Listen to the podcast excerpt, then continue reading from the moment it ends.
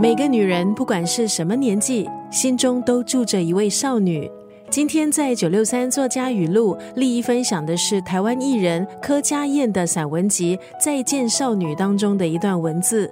这是柯佳燕的第一本散文集，很多朋友应该是通过她的戏剧作品先认识她。十年前高收视偶像剧《小资女孩向前冲》，当时柯佳燕饰演的沈杏仁，让很多观众开始留意她。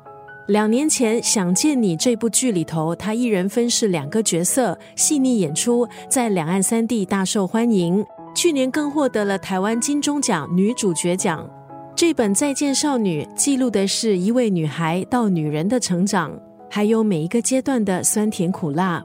今天丽姨分享的是这部散文集当中的这段文字：不可控制的东西太多，能把握的只有现在。把眼前的事做到最好，好好照顾自己，就是最重要的事。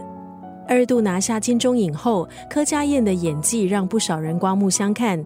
但是她积极的寻求突破，还有挑战。这次推出她的第一本散文集，从前期的制作、摄影、概念，她都亲自参与每个步骤，用爱丽丝梦游仙境的概念贯穿整本书。一向热爱文字的柯佳燕，作家这个身份，相信是对她从事演艺工作一个很自然的延伸，也是她献给粉丝和自己的一份珍贵礼物。今天在九六三作家语录分享的是艺人柯佳燕的第一本散文集《再见少女》当中的这段文字：不可控制的东西太多，能把握的只有现在，把眼前的事做到最好，好好照顾自己。就是最重要的事情。